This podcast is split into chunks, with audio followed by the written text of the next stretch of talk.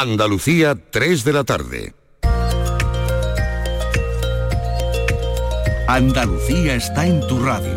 En RAI, Radio Andalucía Información.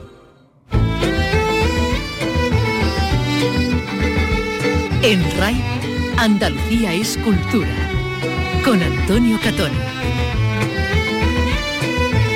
Un saludo, comenzamos temporada con toda la ilusión y con ganas de disfrutar y hacerles disfrutar de la cultura en este programa que queremos que sea sencillamente un cauce para, para aquello que nos hace específicamente humanos, seres humanos con luces y también con sombras.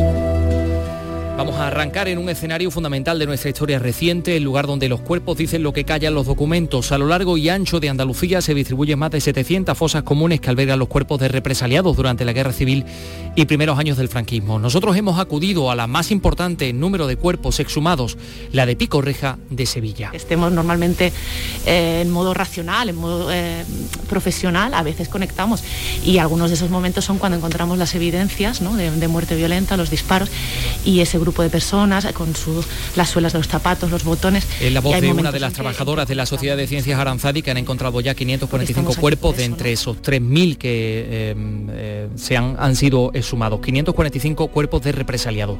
Entre ellos podrían estar Blas Infante u Otto Engelhardt, el alemán antinazi que creó la compañía sevillana de electricidad. De ello les vamos a hablar. Hoy tenemos además un avance de lo que será la exposición en la que Picasso hablará con los grandes del barroco. Se abrirá en octubre en el Bellas Artes de Sevilla. Vicky Román, buenas tardes. Hola, buenas tardes. Una producción del Museo Picasso Málaga que cede nueve obras de Picasso y el Bellas Artes de Sevilla que aporta otras siete de diferentes eh, artistas. La muestra, que va a viajar a Málaga a partir de febrero, ofrecerá siete diálogos de Picasso con esos grandes autores del Renacimiento y del Barroco, maestros eh, antiguos, como ha destacado la consejera de Cultura. Una oportunidad única para calibrar la relación de nuestro genio malagueño con el Greco, con Zurbarán y con otros artistas de esta maravillosa y única colección sevillana del Bellas Artes.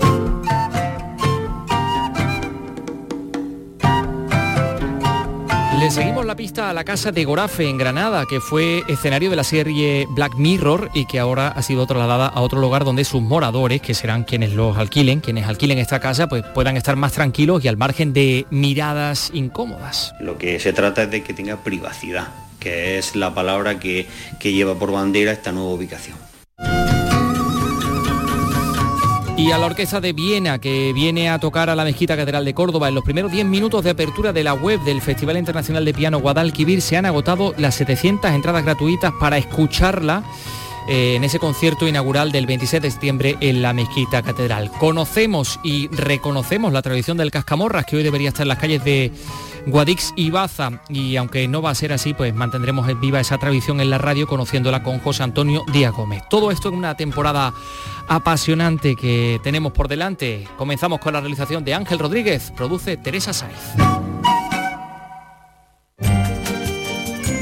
Andalucía es cultura, con Antonio Catoni.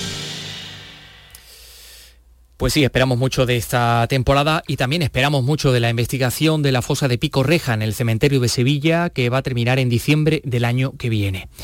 Hemos conocido precisamente hoy que la investigación documental previa a la excavación apunta a que dentro de esa fosa estarían, eh, además de los cuerpos de muchos represaliados, los de Otto Engelhardt, el cónsul alemán en Sevilla, el creador de la Sevillana de Electricidad, de los tranvías de, de Sevilla, el misántropo que siempre se consideró pacifista y republicano, que no dejó de apoyar a los huidos del régimen nazi y que fue fusilado hace este mes 85 años, exactamente el 14 de septiembre de 1936. Pero esta investigación apunta que en esa fosa estaría también un hijo de, Otto Engelhardt, eh, fallecido dos años después que, que, su padre, en el año 1938, y que recibiría un entierro de beneficencia. Cosas que vamos conociendo de la investigación en esta fosa de Rico de Pico Reja a la que hemos acudido y donde mm, los especialistas trabajan para devolver a las familias de los represaliados los cuerpos de sus seres queridos, pero también nos devuelven a todos la verdad histórica. Con un palaustre y un punzón, con mucho cuidado para no dañar los huesos. Así trabaja Antonio. ¿Qué estás haciendo ahora? Pues mira, aquí estoy con unos represaliados. Eh, ¿Cómo lo sabes? Pues lo principal es porque verle la, postura a la que está en el cuerpo. En este caso que está boca abajo. Sí. Y es uno de los primeros índices que te da... Boca abajo, pero incluso de perfil, ¿no? Porque tiene como un, brazo ahí doblado, Efectivamente, tiene un buzamiento. Si te fías bien ahí, tiene la columna y agachada, eso se ve como un desprendimiento de la misma, de la propia tierra. O de la propia actividad funeraria del cementerio. Claro. Porque aquí después de que estas personas fueran arrojadas aquí ha pasado de todo. Sí, claro, si te fías bien está metido en un grupo, porque esto es un grupo, es un osario pero está removido porque tiene, tiene algunas conexiones entre diversos huesos y se considera esto un grupo. Y si te fías bien está, digamos, toda una argamasa de huesos aquí que están ligados uno, uno encima de otro. Y hay que intentar delimitarlo y clarificar lo máximo posible cada, cada individuo.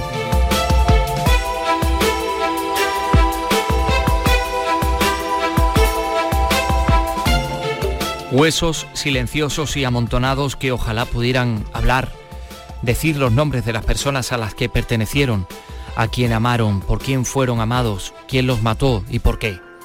A finales del año próximo finalizará la excavación en Pico Reja, una de las fosas de la guerra civil y del franquismo más importantes de cuantas se han explorado hasta ahora, porque a los represaliados se suman miles de cuerpos procedentes de otras actividades funerarias entierros de beneficencia, desalojo de osarios, pero los cuerpos, sus posiciones, sus heridas cuentan lo que no podemos hallar en ningún documento.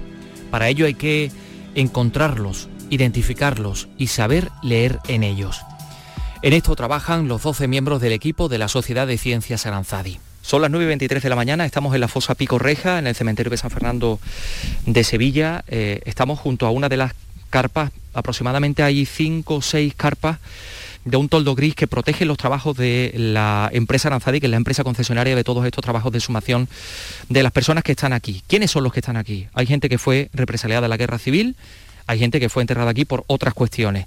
De saber exactamente por qué están aquí y, de encontrar esos rastros de, la represión durante los primeros meses de la guerra civil y también durante los primeros meses y años del franquismo, eh, es el equipo que Juan Manuel Guijo está dirigiendo en estos momentos. ¿Qué tal, Juan Manuel? Eh, bienvenido, Canal Sur. Y, bueno, eh, pues mm, estamos en una fosa mm, con Mm, que después de un tiempo importante de lucha, de movimiento memorialista, eh, por suerte eh, ha, encontrado todo el apoyo del, Ayuntamiento de Sevilla y, a través de una licitación, la Sociedad de Ciencia de Aranzadi, porque quiero insistir en eso, Sociedad de Ciencia de Aranzadi, porque no es una entidad con ánimo de lucro ninguno. Eh, mm, estamos acometiendo dos trabajos y, para, encontrar de partida a unas mil víctimas aproximadamente. Y y de momento esa tendencia se va confirmando, o sea, eh, parece que estaríamos al final en torno a mil y pico, mil doscientas, mil cien víctimas, pero aparte de eso eh, nos estamos encontrando con una tremenda actividad funeraria, un uso del espacio por una, falta de, de respeto, o sea, la fosa era una enorme cubeta de basura donde mm, la actividad funeraria prosigue y se echan todo tipo de desechos, sean o no sean víctimas las personas que estén enterradas. Entonces tenemos que ir diferenciando una cosa de otra. Tenemos que decir que ya habéis sumado unos 3.000 cuerpos, de los cuales casi, 600, unos 545 corresponderían a personas que, mm, murieron como consecuencia de, torturas o de fusilamientos, en fin, de represaliados de la guerra civil. Estamos también con el eh, coordinador de participación ciudadana, Juan Tomás. ¿Qué tal, Juan? Hola, muy buenas tardes. Bueno, aquí está el Ayuntamiento de Sevilla que representa también evidentemente la entidad, la institución que ha apostado también desde el principio, apostó por, por descubrir lo que había aquí abajo y vosotros estáis gestionando también las demandas de los familiares. Sí, vamos a ver, esto comienza como comienza porque había que darle a, las víctimas y sobre todo y a los familiares que estaban pidiendo que recuperásemos esas víctimas y le diésemos un enterramiento digno como se merecían, pues hemos empezado a, eh, comenzamos a, intentar algo que se veía como utópico, de pesar la sumación de esta fosa. Hemos logrado, gracias al esfuerzo que, hicimos de toda la corporación, de unir, porque hay que decirlo y creo que, es el momento, unir a a las cuatro administraciones, aquí también eh, hay subvención tanto de la Diputación de, de, Sevilla como de la Junta de Andalucía como del Estado, ¿de acuerdo? Y gracias a eso hemos logrado, bueno, empezar la sumación y, y darle a, estos familiares, intentar sacar a estos familiares y darle una respuesta de dónde estaban sus familiares. Perfecto. Hasta el momento, ¿cuántas personas desaparecidas han sido reclamadas? Ahora mismo familiares que han venido con su ADN y han querido dar su muestra de, ADN, eh, tenemos 306, 306 personas que eh, familiares que han dado su ADN para poder identificar a identificar. Piensa también que hay muchos familiares que no saben que tienen aquí enterrado o, o pueden estar enterrados aquí. Muchos, muchos emigraron en el momento que, aquí dio el golpe, se emigraron. Hay gente que, nos ha pedido desde Barcelona que vayamos a tomarle la muestra, etcétera. Entonces es complicado, aunque, aunque pensamos que aquí hay mil y pico de, ciudadanos y de personas enterradas, eh, solamente hasta ahora 306 solo, que, creo que son muchos después de 80 años que intentamos darle sepultura a, estos, a estas víctimas bueno, pues son 306 las que tenemos ahora mismo que hemos tomado las pruebas de, ADN.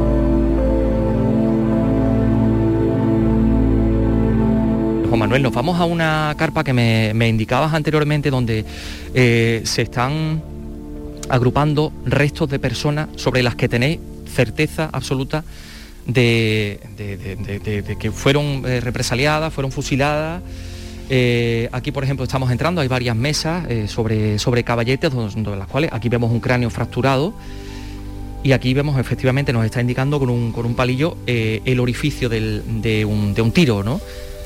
Un orificio de entrada.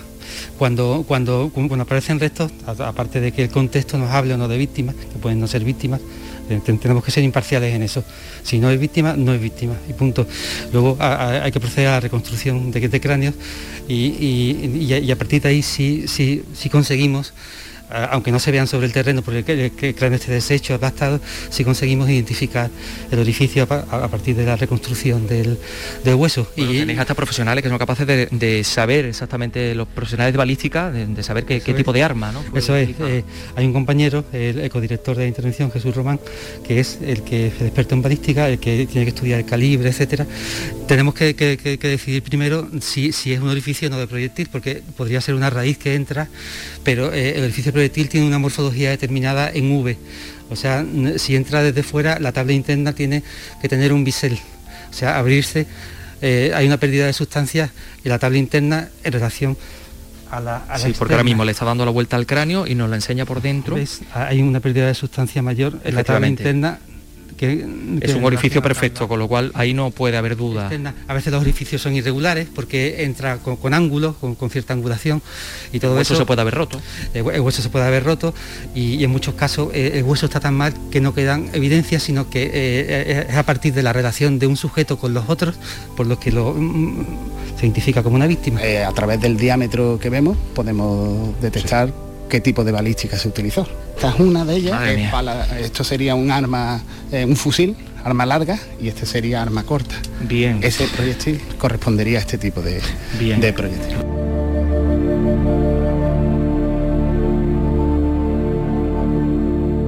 Eh, creo que tenéis a muchas muchas personas muy jóvenes aquí. Me has enseñado antes que se sabe que son jóvenes porque de hecho hay algunos huesos que no terminaron de soldar y que por tanto se han, digamos, deshecho, ¿no? ¿Tenéis algún ejemplo aquí, por ejemplo? Bueno, eh, esto es un ataúd que, casi va a quedar desechado. Estos son más cráneos de, víctimas. Este en concreto es, de una persona bastante joven también, de unos veintitantos años porque aproximadamente. pues en este caso es por las suturas craneales, pero también porque cuando se estudió este, este sujeto, eh, aquí queda la huella del proyectil, el, metal, y, y, aquí, está, aquí está el impacto del proyectil aquí está. Se ve perfectamente que sale por el, orificio. aproximadamente, ¿no? Entra por aquí, ¿veis? Aquí, así. Vale, es un tiro en la 100. Eso es. Aproximadamente, sí, aproximadamente. Y no se sabe por dónde se sale, ¿no? Sale el proyectil. Pues hay que terminar la reconstrucción para saberlo. A veces no se sabe, a veces no se sabe porque eh, si sale por, la zona facial, eh, los, huesos de la cara son muy finos y, se fragmentan en miles de pedazos y muchos de esos pedazos no pueden recuperarse, pero, pero se, puede estimar la trayectoria perfectamente. Bien. Cuando en un informe eh, irán tres puntos básicos, el contexto, el modo en que aparece, en que es tratada esa persona en la muerte eh, el, tipo, de entrenamiento, el contexto, porque hay, hay militares que este, hay personas que están enterradas en ataúd, unos cuantos han aparecido. No sabemos si porque se, les permitió a los, familiares el acceso al cuerpo, un tipo de contacto. Eh, hay, un dato apuntado por José María García Márquez, un investigador que por cierto nos visitó antes de ayer aquí todo eh, en la fosa, y que hay militares leales a la República a los que se les concede, aunque son fusilados, se les concede el honor de ser enterrados en ataúdes. Y pero dentro de la misma fosa pero enterrados en ataúdes. Eso es. Entonces tenemos el contexto. Luego tenemos el perfil eh, demográfico el perfil biológico de esa persona. Sexo edad la talla y si, si sufrió una fractura en los últimos meses de su vida si había perdido dientes. Entonces si los datos apuntados por los familiares en la oficina de memoria del ayuntamiento de Sevilla cuando porque tienen que completar una ficha eh, mm, eh, vital del familiar, del datos que recuerden, etcétera, objetos. Entonces, si hay una coincidencia, ya eso ayudaría un poco al laboratorio. Nosotros le, apunta, apunta, apuntalaríamos una compatibilidad. Y luego el tercer punto y básico es las pruebas existentes, las pruebas, puede ser prueba de contexto, puede ser prueba de, balística. Eh, si aparece un orificio tenemos que decir por qué es un orificio, o sea, cada, cada proceso tiene que estar documentado y razonado y, con un registro gráfico impecable. Aunque corramos el riesgo de equivocarnos, eh, el, registro gráfico tiene que acompañar eh, los informes públicos que, se están haciendo de forma mes a mes y el informe final de, forma que cualquier persona pueda opinar y ver y, razonar lo que se está viendo, y aunque, aunque signifique una opinión contraria a la nuestra. O sea, eh, la transparencia es la exigencia básica de esta intervención.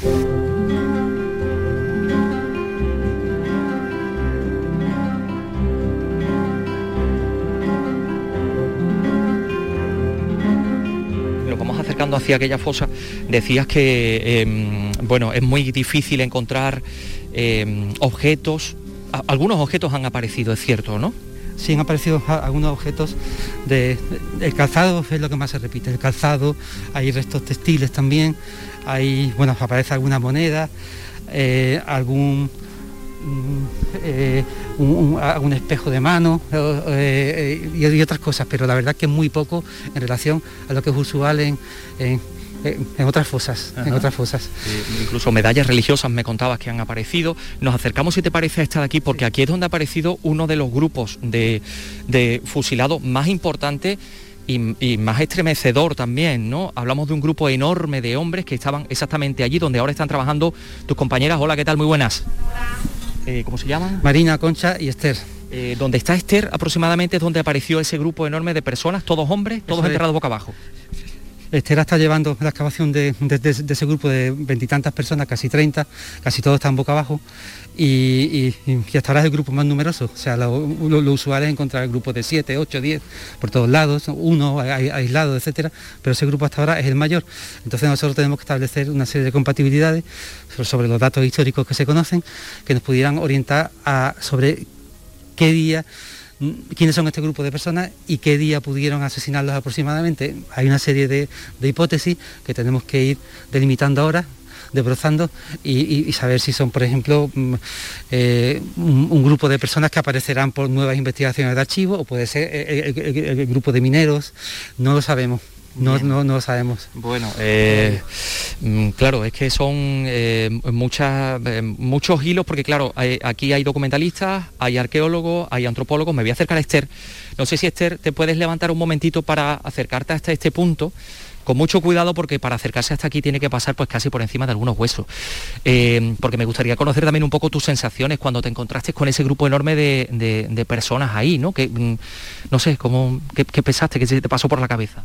Bueno, era, era una imagen muy impactante, muy, muy fuerte, ¿no? Eh, muchísimas personas tiradas boca abajo. Eh, la mayoría de ellos, bueno, la mayoría sí, unos 15 podían tener disparos orificios de proyectil en la cabeza. Entonces era una imagen eh, muy impactante, ¿no? Porque, como decía Juanma, es uno de los grupos más grandes y, realmente no estamos acostumbrados a ver este, bueno, como, como ciudadanos e incluso también como, como profesionales, ¿no? Eh, sigue impactando muchísimo el ver tanta violencia, ¿no? Por mucho que seamos profesionales y que nos dediquemos a esto y, y que tengamos nuestro rigor científico. Hay momentos que impactan y esa fue una de las, de las imágenes más impactantes. Venían eh, familiares y visitas y, bueno, y todo el mundo se ha quedado muy, muy impactado. Entonces ahora toca toda la parte del laboratorio, de, estudio, de ponerle nombre a, esas vidas segadas ¿no? y, y reparar a los familiares. Claro, porque cuando uno como tú y tus compañeras eh, extrae todos esos terrones y dice, bueno, esto no lo ha tocado nadie desde hace 85 años, yo soy la primera persona que me acerco a estos restos que fueron personas, ¿no? Eh, en fin. Sí, sí, sí, hay, algo muy fuerte, ¿no? Que se, que se abre, recuerdo uno de los casos, pues eso, eh, eh, que a veces hacemos una conexión emocional, ¿no? Aunque, aunque eso, aunque estemos normalmente eh, en modo racional, en modo profesional, a veces conectamos. Y algunos de esos momentos son cuando encontramos las evidencias de, muerte violenta, los disparos, y ese grupo de personas con las suelas de los zapatos, los botones, y hay momentos en que, en que conectamos necesariamente porque, porque estamos aquí por eso, ¿no? Por, también eh, esa parte ética de recuperación de, los derechos humanos que a esas personas se le quitaron. Entonces sí, sí, eso fue, fue fuerte y aquí seguimos eh, para encontrarlos a todos y a todas y, y poder cerrar un poco esto. ¿no?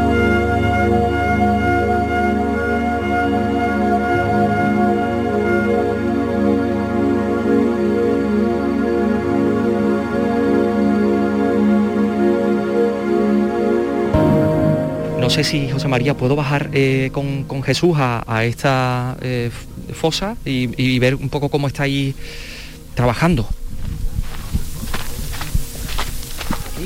Aquí, hay una zona que es la zona cubierta. No me quiero ni imaginar durante la ola de calor las temperaturas que se han tenido que alcanzar aquí, ¿no, Jesús? Sí, este, aquí pasamos bastante calor. El problema está que, cubrir toda el área que teníamos, son más de 600 metros cuadrados, lo que es la fosa de Picorreja, eh, nos conllevaba a tener una infraestructura limitada. No podíamos cubrir todo. Entonces la, acción que, decidimos era a través de estas carpas, que están cerradas enteras herméticamente para que no corran peligro tampoco los restos y siempre estén bajo sombra. Bien, eh, nos adentramos un poco con todo el respeto porque eh, es muy difícil pasar por algún sitio donde no haya un hueso. esto que estamos aquí viendo pues parece que es un fémur, huesos pequeñitos y yo y la gente que habrá visto o que verá esto por, fotografías o en vídeo pensará, ¿cómo es posible saber que un huesecito tan pequeñito como puede ser una falange pertenece a un cuerpo o a otro? Eh, es muy difícil delimitar en fin, los distintos cuerpos, ¿no? Al final lo da la experiencia. Los, años, los meses de experiencia te van dando el, poder distinguir los, restos óseos y el poder distinguir a qué cuerpo pertenece como ve allí el compañero Antonio que está excavando. ¿Nos acercamos, Antonio? Vamos para allá. Es un, grupo, lo, denominamos grupo, pero serían las características de una fosa eh, común que nos encontramos en otras poblaciones más pequeñas, donde están, como habéis visto, están arrojados boca abajo y cuando empecemos a levantarnos seguramente aparecerán los indicios de muerte violenta. Bien. Ahí ya lo vamos delimitando y vamos viendo cómo están, puestos uno encima de otro. Claro. Se va distinguiendo bastante bien. Ahora es un trabajo lento, meticuloso con mucho cuidado a la hora de poder saber quién es quién. Así lo está haciendo Antonio. Me voy a acercar. Antonio, ¿qué tal? A ti que llevas ya bastante tiempo, bastantes meses trabajando en esto, descubrir una herida de bala o descubrir un hueso roto por, por, alguna, por algún golpe, pues será algo que no te sorprenda especialmente, ¿no? Efectivamente, pero precisamente eso es lo que vamos buscando. Que vamos buscando alguna señal inequívoca de que ha sido una persona represaria que ha tenido un tipo de agresión, vamos a decirlo así, tanto de que le hayan disparado, le hayan fracturado, que aparecen fractura en brazos, piernas y demás. Y es uno de los síntomas lo que te da si es un represaliado o no. Por ejemplo, aquí la información más interesante estaría allí donde está la cabeza, que está aún enterrada, ¿no? Efectivamente, esto está en el perfil de la fosa y se ve que se está viendo allí, no se ve claro si se hubiese un impacto o no. En esto de aquí aún todavía no, no se ve, pero vamos, seguramente tiene toda la pinta de que aparecerá. A ver, ¿y te puedo grabar cómo estás haciendo con tu trabajo, cómo, cómo lo haces? ¿Esto es un palaustre? Sí, esto es un palaustre porque vamos a quitar lo que es la parte más gruesa, la tierra. Lo vamos quitando poquito a poco porque más tienes mucho delicadeza. Después utilizamos punzones o algunos años para acercarnos más al hueso. El hueso nunca se nos acercamos con metal, siempre con madera. Y después le damos con la brocha o con la aspiradora para quitar, digamos, para dejarlo lo más claro el cuerpo, para darlo lo más expuesto a la de documentarle que documentarle la forma en la que nos hemos encontrado el cuerpo en la tierra. Perfecto. Aquí os quedan muchos meses todavía. La, cota siempre tenemos que llegar a una cota de dos metros de profundidad, dos metros, dos metros diez, y todo es relleno. A partir del metro es relleno, pero con diferentes capas de enterramiento. Estamos hablando de que ahora mismo llevamos 1.400 ataúdes sacados, algunos de ellos doble o triple, que vienen de contextos de, morgue o de contextos de hospitales, donde vienen con amputación en el mismo, en el mismo enterramiento, en el mismo ataúd, vienen restos de amputaciones, o bien brazos, o bien piernas, es decir, amortizaban el espacio lo máximo que podía. Claro, claro, claro. Juanma, eh, mm, me estaba comentando Jesús que, había algunos ataúdes, incluso hay ataúdes en los que se encuentran cuerpos de represaliados. O sea, ahí sospecháis de la historia de que por su grado, a lo mejor militares o por su profesión, eh, tuvieran algún tipo de condescendencia con las familias, ¿no? O por una cuestión práctica, simplemente por parte de las personas que lo entierran. Eh, apareció mi compañero Jesús, encontró un ataúd de, una persona que tenía rotas las cuatro extremidades eh, por, por, golpes, golpes, estaba en ataúd. Entonces puede ser una cuestión, apareció otra persona atada con alambre y boca abajo en otro ataúd. Entonces pensamos que también mediarían razones higiénicas por parte de los verdugos. Imagina, una persona asesinada, recogida en una calle y traída, que, está, lleva días muerta o, tiene heridas abiertas. E, e, entonces seguramente ahí recurrirían a meterlo en ataúd, no por conmiseración ni nada de eso, sino simplemente por una razón práctica para ellos, para evitar el contacto directo con, fluidos, etcétera. Así de simple incluso compañeros del ayuntamiento, compañeros del ayuntamiento de Sevilla tuyos, eh, que, han estado aquí, bueno, que, lo habéis encontrado aquí, incluso han sido eh, localizados por, por algún, no sé, alguna emblema o algo, ¿no? Sí, como, como bien comentas, han aparecido botones del Ayuntamiento de Sevilla de lo que eran guardias, etcétera, de, que estuvieron, que se quedaron que estuvieron a favor de, bueno, a favor, que, se quedaron en el Estado de la República y bueno, fueron asesinados y, están aquí, se han encontrado aquí enterrados. En el listado que te comenté al principio también, de entrada de personas que fueran asesinadas, que la persona que estaba en el cementerio, que iba haciendo los apuntes, en ellos aparece el nombre de, de, de bastantes personas represaliadas del ayuntamiento. Creo que, bueno, creo no, hicimos un homenaje a todos los represaliados, asesinados, y creo eran, si no la memoria no me falla, eran 479 empleados municipales que fueron asesinados durante, durante la época de la, del golpe de Estado. Mira, aquí Jesús me estaba enseñando unas estrellitas, ¿no? ¿Estos son galones? Correcto, es una insignia militar. Eh, fue localizada en uno de los cuerpos y es uno de los que te determina que, bueno, aparte de la documentación, que nos hablaba que había eh, personas militares enterradas, se ve también la, prueba objetiva que, yo es que no he hecho la mili, no, sé exactamente a qué, a qué cargo... Bueno, habría que estudiarlo porque eh, se repite, es muy común.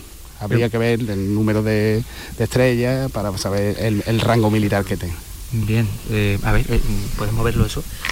Porque esas son las estrellas, bueno, si le da la vuelta, son estrellas de cinco puntas y... Con, la cogida justo detrás, que va enlazada bien al, al traje militar.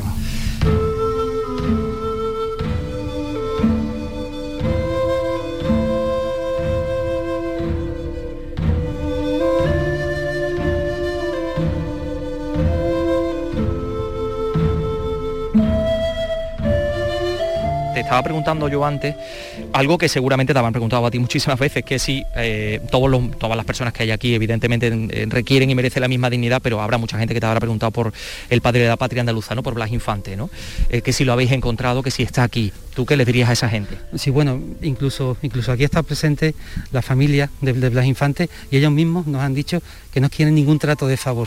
Eh, sino que, que, se proceda, que se proceda, eh, que siga procedimiento normal, normal, y que no se, no se le, dé ningún tipo de, de trato de favor. Entonces, Claro, ojalá aparezca los restos de Blas Infante, pero, pero estamos hablando de, una persona a, la que además, eh, eh, que además se enterró sin ningún tipo de, pertenencia personal que, pudiera ayudarnos a identificarlo. Por ejemplo, sus gafas tan características. sus gafas tan características. Hay personas que nos han preguntado por eso, pero, pero las gafas las tiene la familia, la tiene la familia. Entonces, claro, el perfil vital, una persona de su edad, hay cientos, cientos que, de víctimas seguramente con ese perfil vital una característica física no conocemos ninguna característica física de una lesión, algún rasgo peculiar en la anatomía del esqueleto, de, o sea, en, esta persona, en Blas Infante, que pudiera orientarnos y, además incluso se podría dar el caso de que muchísimas personas tuviesen ahí, eh, eh, compartiesen anomalías o compartiesen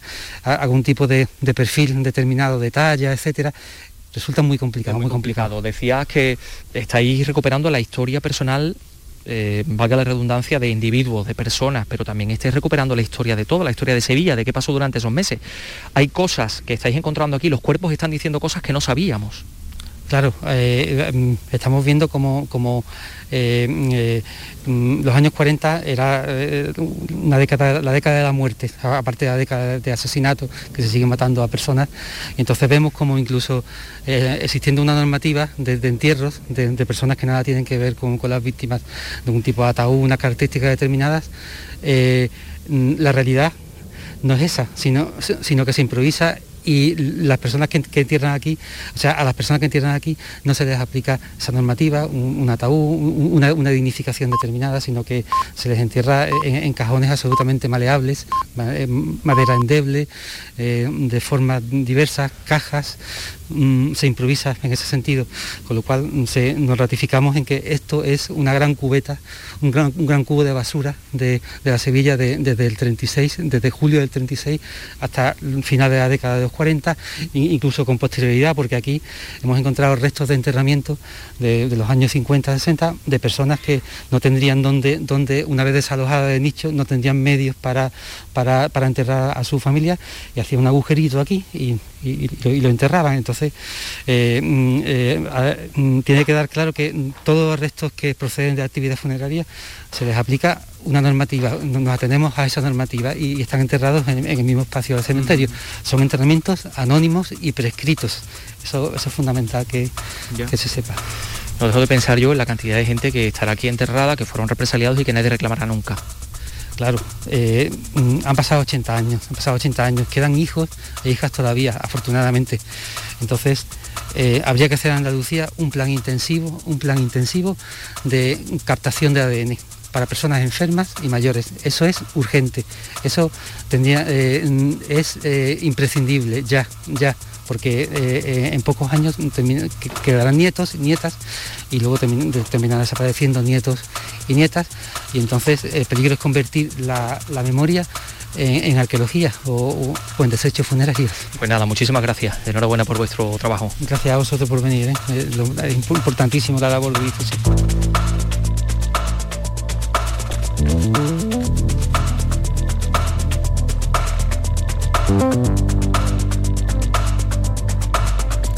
La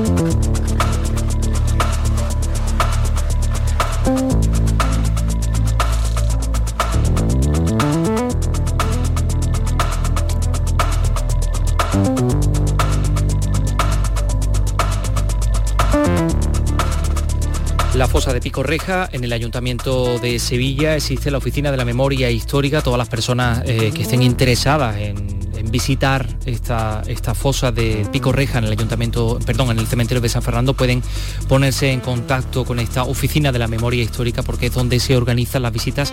Son los propios profesionales que acabamos de escuchar en este reportaje, los encargados, los encargados de, enseñar, de guiar. Eh, la visita por, eh, por, esta, por esta fosa. Son las 3 y 32 minutos, enseguida vamos con otros asuntos. Andalucía es cultura, con Antonio Catoni. Poetas andaluces. Escucha el homenaje a la literatura de nuestra tierra. Siente el orgullo de ser andaluz descubriendo la obra de nuestros poetas con Rogelio Reyes Cano y Antonio García Barbeito. En nocturno, en RAI Poetas andaluces. Los lunes desde las 11 de la noche. RAI. RAI. Radio Andalucía Información.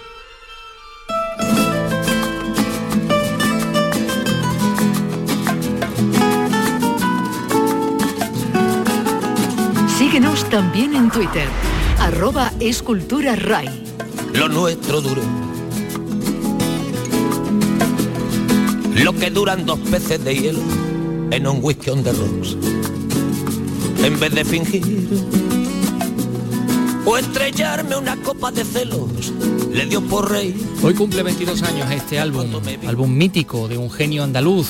Tal día como hoy, en el año 1999, se publicaba 19 días y 500 noches, considerado por muchos lo mejor de Joaquín Sabina, la producción de Alejo Stivel.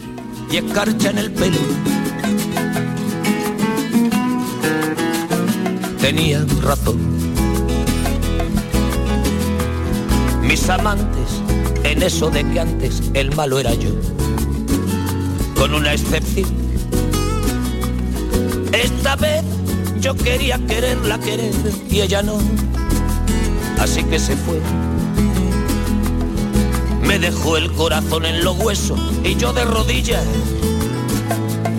Desde el taxi y haciendo un exceso me tiro dos besos, uno por mejilla. Y regresé a la maldición del cajón sin su ropa, a la perdición de los bares de copas, a la cenicienta de saldo y esquina. Y por esas ventas del fino laína, pagando las cuentas de gente sin alma, que pierde la calma con la cocaína, volviéndome loco, derrochando la bolsa y la vida, la fui poco a poco, dando por perdida. Y eso que yo, para no agobiar con flores a María, para no asediarla con mi antología de sábana fría y alcobas vacías, para no comprarla con bisutería, ni ser el fantoche que va en romería con la cofradía del santo reproche. Tanto la quería que tardé en aprender a olvidarla 19 días y 500 noches. Vicky, para mucho fue el, descubrimiento de, Sabina, ¿no? Que a partir de este disco se acercó a los ritmos latinos, a los ritmos andaluces, ¿no? Incluso hasta en el acento se lo notaba un poquito más, más relajado, más, más, andaluz en este 19 días y 500 noches. Después de tantos temas, de tantos discos, es verdad que aquí es donde dio el, subidón. Absolutamente. bueno, y luego cuando ya llegó María Jiménez y bueno, ya, la eso ya tremendo. ya, la revolución. Ahora vamos a hablar de otro asunto, de una exposición mm, que ya podemos otear en el horizonte. El Museo de Bellas Artes de Sevilla va a albergar a partir del mes que viene, a partir de octubre, la exposición Cara a Cara Picasso y los Maestros Antiguos, una muestra que en febrero se va a ver también en Málaga, primero en Sevilla, de octubre a febrero, y a partir de febrero en el Museo Picasso Málaga. Y es una exposición que pone en diálogo pues, las obras del artista malagueño procedentes eh, del, Picasso Málaga con otras de la Pinacoteca Sevillana firmadas por autores sobre todo del Renacimiento del Barroco como pueden ser el Greco o Zurbarán. Esta mañana Vicky se ha presentado en el Bellas Artes de Sevilla. Se ha presentado ya un avance de lo que va a ser esta, esta exposición de la que se tendrán que dar más detalles ¿no? más, adelante, más cerca ya de, la fecha. Eh, esta va a ser la primera exposición del otoño en, en el Bellas Artes, una coproducción con el Picasso Málaga abrirá, como decimos, al público el 7 de octubre eh, y va a permitir ver juntas en diálogo un total de 16 obras, de manera que nueve son de Picasso, las otras siete de diferentes pintores, maestros antiguos, eh, bueno, que sí ve la, Pinacoteca Sevillana y aunque todavía no se ha querido especificar mucho, ¿no? Por aquello de mm, la sorpresa y porque en realidad no estaba tampoco el comisario, bueno, el que se ha encargado de hacer esa selección, ¿no? de, Michael Fitzgerald, pues mm, sí que van a ir pues desde Zurbarán hasta el Greco pasando por Pacheco, por citar solo algunos de los nombres que, se han mencionado. Va a ser de todas formas una oportunidad única la de esta muestra, como señalaba en esa presentación hoy en el Bellas Artes la consejera de Cultura, Patricia del Pozo. Esta exposición ofrecerá una oportunidad única para calibrar la relación de nuestro genio malagueño con el greco, con Zurbarán, y con otros artistas de esta maravillosa y única colección sevillana del Bellas Artes. Un diálogo entre varios siglos de arte, entre el siglo XX y el de siglos anteriores de las escuelas holandesa, italiana y española. Vaya. ¿Y cómo va a ser? ¿Va a estar frente a frente sí, va a ser un, cara a cara, pero bueno, no va a ser solo en pareja, habrá como grupos, como de tres, y, todo en los emplazamientos habituales ¿no? y originales que tienen eh, las obras de la Pinacoteca allí mismo, ah, ahora mismo, ¿no? a, la, vista del público, pero con unas instalaciones que, bueno, que ya se van a llevar a cabo al efecto. Las obras de Picasso dialogarán junto a las del museo en sus emplazamientos habituales, gracias a una instalación que permitirá a los visitantes reconocerlas a su paso por las distintas salas de la Pinacoteca de este Bellas Artes. Las obras dialogarán en grupos de dos o tres obras y se establecerán en total siete diálogos. Y las obras en concreto no se saben todavía. Mm, todavía no, ni, siquiera la nómina, digamos. Vamos, se saben pero no se dicen. se saben pero no se dicen porque, ya digo, se están reservando algunos, algunos de allá, porque se les preguntaba tanto a la directora del Bellas Artes como al director de, del Picasso, del Museo Picasso, y no han soltado prenda, porque preferían eh, esperar un poco. Mm, sí que se sabe, uno de los diálogos y además de los más esperados y destacados es el que se, pueda, que se puede producir entre la obra de Picasso y el que fue uno de, los, de sus maestros antiguos más, más admirados ¿no? y del que más eh, influencias tomó, el Greco. Eso lo señalaba así el director del Museo Picasso Málaga, José Lebrero, que afirmaba también que de alguna forma, pues con esta muestra Picasso va a transitar la, obra de Picasso ¿no? y él mismo transitarían por un museo que no llegó a conocer eh, en vida, a diferencia del Prado, que a, donde se iba cuando se escapaba de, las clases y donde eh, hizo sus copias ¿no? de, algunas de las obras ah, de, esos grandes maestros, precisamente. Picasso eh, se acerca al Prado, hace copias de obras de Velázquez, hace copias de obras de Goya, pero descubre, como sucedió a final del siglo XIX y principios del XX, al Greco. Y es muy emocionante poder eh, esperar este encuentro, este diálogo, este cara a cara entre el Picasso, diríamos, mm, viejo, que es el, Picasso que es capaz de hacer lo que ven aquí, lo que verán aquí, y el Greco. Bueno, no lo vemos, pero lo, podemos contar. A lo que se estaba refiriendo es que, bueno, de Picasso se van a ver algunas obras realizadas ya casi al final de, su vida, como es esa que hizo ya con 90 años, en el año, a principios del año 70, a partir de ese retrato del Greco a su hijo, que está en la sala Que está en el Bellas Artes de Sevilla, sí, era un retrato que pertenecía a los duques de Montpensier y que donaron al Museo de Bellas Artes en el siglo XIX. Ante el que además, ante el que se ha estado haciendo y todas las intervenciones en esta presentación ha sido ante ese retrato precisamente esa variante, ¿no? esa variación, versión del retrato que hace Picasso, eh, contrastada con la, con la del Greco, eh, es el cartel de esta exposición, el, cartel de, que anuncia esta, esta muestra que va a permitir ver además un Picasso en su faceta más investigadora. Vamos a tener la oportunidad de ver aquí en Sevilla y en Málaga al Picasso investigador, porque las obras que van a estar en diálogo con las que conforman el patrimonio de la colección de este museo son diversas. Eh, encontrarán a un Picasso poliédrico, un Picasso que pinta de diferentes maneras y eso con la perspectiva que nos da el tiempo va a reivindicarlo, va a poner el foco, la atención en ese Picasso que nunca está cansado de experimentar, de investigar, de analizar. Y para ello fue siempre muy sensible con la historia de la pintura, con la historia del arte y por lo tanto esta exposición se ve muy justificada. Bueno, pues ya lo pues, sabemos, a partir de octubre, donde va a coincidir, por cierto, en el Bellas Artes con otra gran exposición ya anunciada durante unos meses. desde diciembre a febrero va a estar coincidiendo con la, esa gran exposición que se le va a hacer a, a Valdés Leal, ¿no? Eh, porque es el cuarto centenario y es la, es la gran muestra. Eso mm, en, Sevilla, después como decimos, una vez que, termine en Sevilla, en febrero, eh, pasará al Museo Picasso Málaga, allí va a estar hasta, hasta junio y en este otro caso, bueno, va a servir de prólogo al 20 aniversario del Museo Picasso y también bueno a las celebraciones del 50, a la conmemoración del 50 aniversario de la muerte del propio artista malagueño de Picasso. Así va a ser el cara a cara entre Picasso y los maestros antiguos y nosotros les hablamos ahora de una casa de cristal.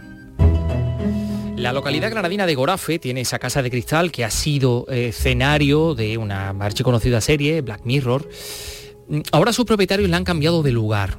Y, y, eso para qué? Bueno, pues porque la están alquilando. Hay gente que viene a, vivir en esa casa unos días y a tener efectivamente la experiencia que, pudieron ver a través de la serie, por ejemplo, ¿no?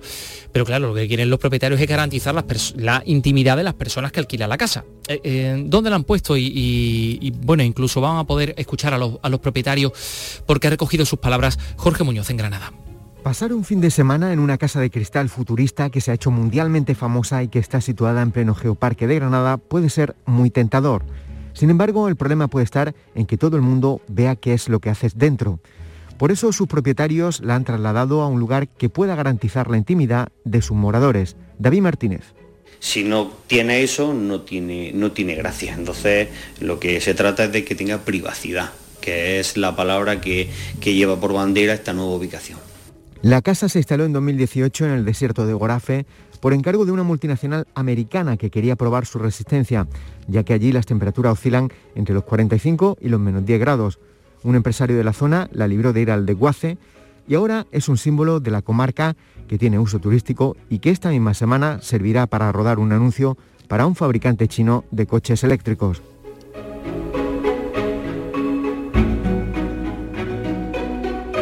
Andalucía es cultura con Antonio Catoni.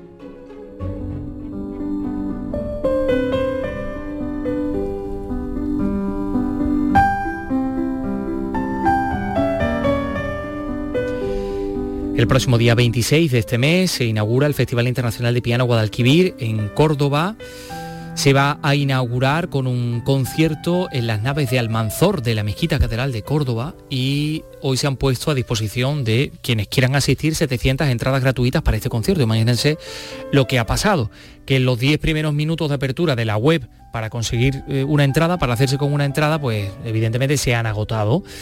José Antonio Luque, cuéntanos, Córdoba.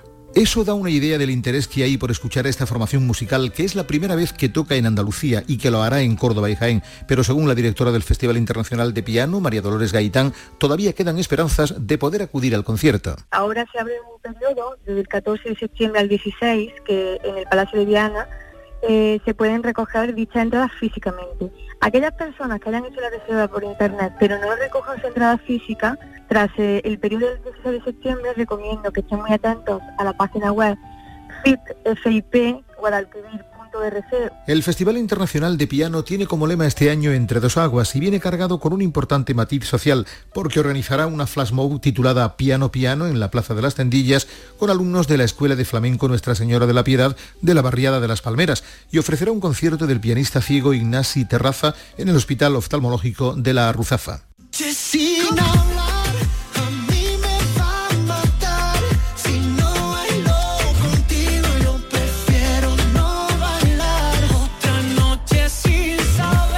Sido un salto mortal de la LAN a David Bisbal, porque, eh, bueno, eh, también tenemos que contarles que el Estadio de la Cartuja de Sevilla cogerá este miércoles un concierto del artista almeriense con aforo reducido, 6.000 espectadores lo que pasa es que esto supone la recuperación de este gran espacio para eventos musicales, espacio que se ha utilizado para muchas cosas, entre otras para que Vicky Román se pusiera la vacuna, ¿no? Tú fuiste a, al de la Cartuja. Ah, no, tú fuiste en Santiponce.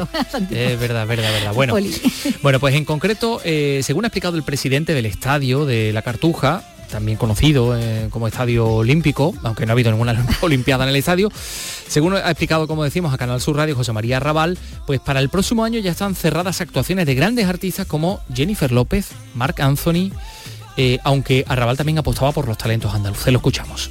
a mí me emociona, con sinceridad, ver a artistas andaluces, porque todo esto está muy bien, pero hay que tener una toma de tierra. Y yo creo que, que bueno, pues eh, nos quedaríamos en la capa superficial si no somos capaces de dar visibilidad y presencia a artistas andaluces. Esta es una tierra de arte y de talento y, de verdad, con sinceridad lo digo, a mí me emociona ver ahí artistas andaluces con proyección global eh, dando prestigio a nuestra tierra.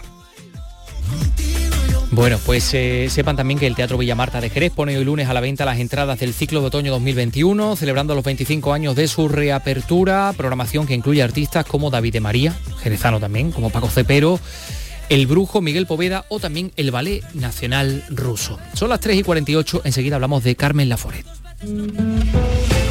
Andalucía es cultura, con Antonio Catoni.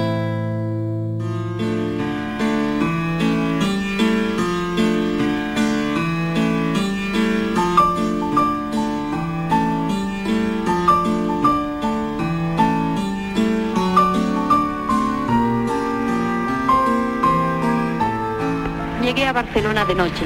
El gran rumor de la gente, la sensación confusa de la ciudad, tenían para mí un gran encanto, ya que envolvían todas mis impresiones en la maravilla de haber llegado por fin a una ciudad grande, adorada en mis sueños por desconocida. Voy a casa de la señora de Brunet. ¿Qué piso es?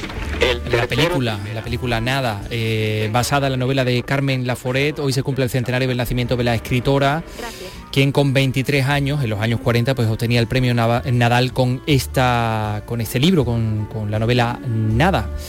eh, fue el primer premio Nadal, la primera edición del premio Nadal. Aquello le proporcionó una fama muy temprana, pero Vicky, ella siempre huyó o rehuyó esa fama, ¿no? Eh, y 100 años después pues la recuerda a, hasta, las grandes tecnológicas. sí, el Google, ¿no? El tradicional doodle ese de animación que cada día abre eh, Google celebrando una efemérides y que hoy la ha hecho a ella protagonista en esa ilustración con un dibujo de, la escritora leyendo eh, en un balcón. Al pinchar en él es cuando nos muestra pues toda la información ¿no? que hay en la red y que es mucha sobre esta autora precoz que logró mm, la fama durante la posguerra con esa novela Nada, relato en buena parte autobiográfico de su juventud rebelde, devoradora de libros, con conflictos familiares y con muchas inquietudes y sueños por cumplir en ese sombrío piso de la calle Ribao de su Barcelona natal, en el que recaló tras una infancia y adolescencia canaria y que bueno, se introducía, ¿no? Empezaba la, novela de la manera que escuchamos, ¿no?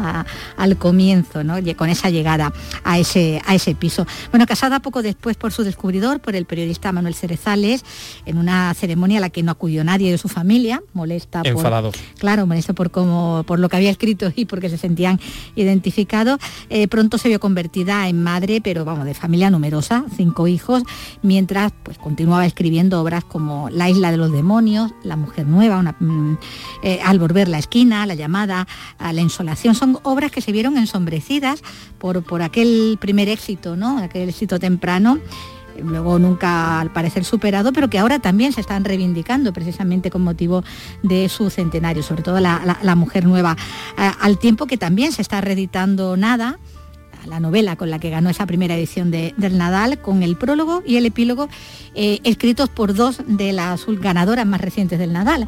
La última, Naya El Hasmi, y, bueno, también, si no la, la, penúltima, que creo que fue Ana Merino, ¿no? Llevada al cine por Edgar Neville en 1947, solo tres años después de ganar eh, el premio Nadal y protagonizada entonces por Conchita Montes, eh, y con más de media hora de cortes por, por la censura tuvimos esa adaptación, como decimos, con la que estábamos, con la que eh, abríamos este, este comentario, pero la, novela de Budela Foré todavía va a conocer ahora eh, una adaptación televisiva, se está preparando. Ha salido también una novela gráfica una versión de novela gráfica de, Nada y en unos días, además, siguiendo esta, esta conmemoración de su centenario, va a llegar a las librerías el libro de Carmen Laforet, eh, que retiene bueno, textos, fotografías inéditas, objetos personales y, anécdotas que están reunidas por, por su hijo Agustín. El centenario de Carmen Laforet, también en Andalucía Escultura. Eh, hoy además hablamos de, tradiciones, porque las tradiciones también son patrimonio, efectivamente, patrimonio en material. Quedan ocho minutos para las cuatro de la tarde y hablamos del cascamorras. Bueno, esta tarde se debería celebrar esta fiesta, una de las más emblemáticas de la provincia de Granada, además declarada de interés turístico internacional. Eh, suspendida por segundo año consecutivo en condiciones normales a las 7 de esta tarde, pues miles de personas estarían en Baza esperando la llegada del cascamorra desde Guadix.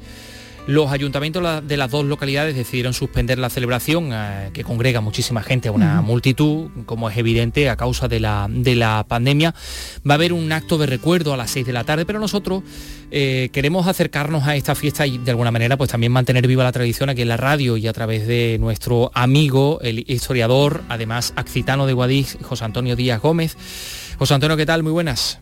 Muy buenas, Antonio. Eh, pues mira, encantado de saludarte y más si es para eh, hablar de una tradición que yo he vivido en mis propias carnes, ¿no? Por así decirlo. Eh, por cierto, tú sabes que si yo me lo propusiera podría ser cascamorras, porque fíjate, yo soy de Guadix, que es el único requisito para serlo. Bueno, eso y el hecho de ser varón, porque hasta el día de hoy no ha habido ninguna cascamorras mujer que sepamos. Mm. No te veo yo eh, mucho de cascamorras, pero bueno, en cualquier caso, ¿qué es el cascamorras? Cuéntanos. Pues mira, esto es una fiesta en la que se mezcla la leyenda y los pocos datos que hay sobre una tradición popular de raíces medievales. ¿no? El Cascamorras eh, es un personaje que ha perdurado pues de esta forma, ¿no? sobre todo en el norte de la provincia de Granada, pero que en otros lados pues recibe el nombre de cascaborras, ¿no? con B de burro, eh, jarramplas ¿no? y demás personajes de, por el estilo que son siempre víctimas de la catarsis colectiva. ¿no? Realmente el origen de estos personajes pues parece estar en los bufones que solían estar presentes en las comitivas civiles y religiosas eh, desde la Edad Media. Estamos hablando de épocas en las que bueno, no había tele y bueno, además de venir muchos niños al mundo, eh, pues las procesiones de los concejos de los municipios, eh, esas procesiones cívicas en las que se pasea el pendón ¿no? con las autoridades, el pendón entendamos la bandera, pues eran todo un entretenimiento y para añadir más entretenimiento aún, pues se contaba con este tipo de personajes que no eran otra cosa que una representación presentación cómica del mal.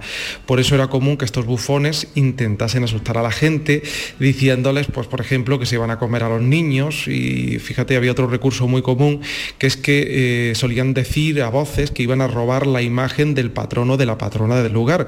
Y bueno, pues ya sabemos que la gente respondía con burlas, eh, vejaciones, ¿no? En fin, cosas de, de antaño. Sí, sí, sí, sí, bueno, que el asunto tiene, tiene bemoles, ¿no? Y es curioso, como dices, que se ha perdido en muchos sitios, excepto en la provincia de Granada, ¿no?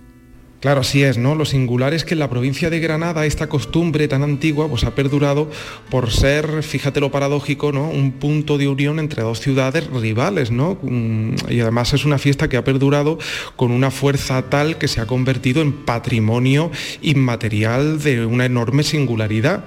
De hecho, es una fiesta que está declarada, ¿no? De interés turístico. Eh, el cascamorra, si nos ceñimos a la historia, pues es la herencia que nos queda de aquellos antiguos bufones que estaban presentes en la comitiva cívico-religiosa que iba y volvía todos los años de Guadix Baza a primeros de septiembre para hacerse presente en las fiestas en honor a la Virgen de la Piedad, porque Baza era una ciudad que estaba entonces sometida al corregidor y al obispo de Guadix. Luego vino, pues bueno, la leyenda romántica de que si el cascamorras pues origina la figura de un campesino de Guadix que se llamaba Juan Pedernal, que bueno, habría estado labrando en las proximidades de, de Baza y es cuando se habría encontrado con la imagen de la Virgen de la Piedad, una imagen que por cierto fue destruida en la guerra civil, ¿no? Y bueno, la leyenda cuenta o concluye que sería en torno a la posesión de la imagen por lo que habría nacido la rivalidad entre las dos ciudades, pero bueno, esto te lo cuento en confianza, la rivalidad era porque en Baza pues estaban un poco hartos de mm. pagar impuestos a Guadix. Suele ser habitual, ¿no? Que se enmascaren, digamos, diversas rivalidades relacionadas con, lo económico, con el, con el dinero en este tipo de tradiciones. Bueno, el cascamorra en los años antiguos prácticamente era, sometido al maltrato, ¿no?